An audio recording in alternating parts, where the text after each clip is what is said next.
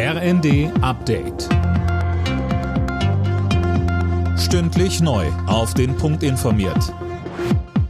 Ich bin Christiane Hampe. Guten Tag. Im Bundestag wird weiter darüber gerätselt, was das Haushaltsurteil des Bundesverfassungsgerichts denn fürs Geldausgeben bedeutet.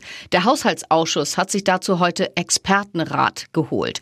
Tim Britztrup. Genau, die kommen da allerdings zu unterschiedlichen Ergebnissen. Das geht von ganz pessimistischen Einschätzungen, die den aktuellen und den Haushalt für das nächste Jahr für tendenziell verfassungswidrig halten, bis zu erstmal weitermachen und zumindest einen Kernhaushalt verabschieden, den Rest dann eben später.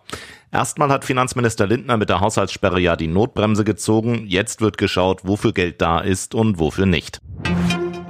Deutschland hat der Ukraine weitere Militärhilfen in Höhe von 1,3 Milliarden Euro zugesagt. Das hat Bundesverteidigungsminister Pistorius bei seinem Besuch in Kiew bekannt gegeben. Mehr von Dirk Justes.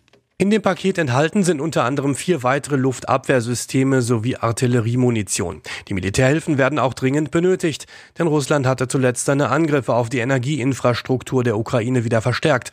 Und es wird erwartet, dass die russischen Attacken auf die Wärme- und Stromversorgung noch weiter zunehmen. Pistorius sagte außerdem, Deutschland bewundere die Ukraine für den mutigen, tapferen und verlustreichen Kampf.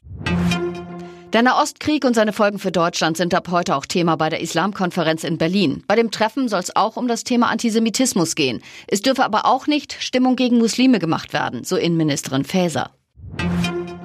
Die deutschen Fußballer sind heute Abend zu einem Test in Österreich gefordert. Es ist das letzte Spiel des Jahres für die DFB 11. Nach der Heimniederlage gegen die Türkei am Samstag will Deutschland mit einem Erfolgserlebnis das Länderspieljahr beenden. Bundestrainer Julian Nagelsmann. Am Ende geht es für uns darum, mit einem guten Gefühl rauszugehen, was natürlich geprägt wird von einem Sieg, was aber auch geprägt wird von einer guten Spielweise, von einer guten äh, Art und Weise, wie wir auf dem Platz sind.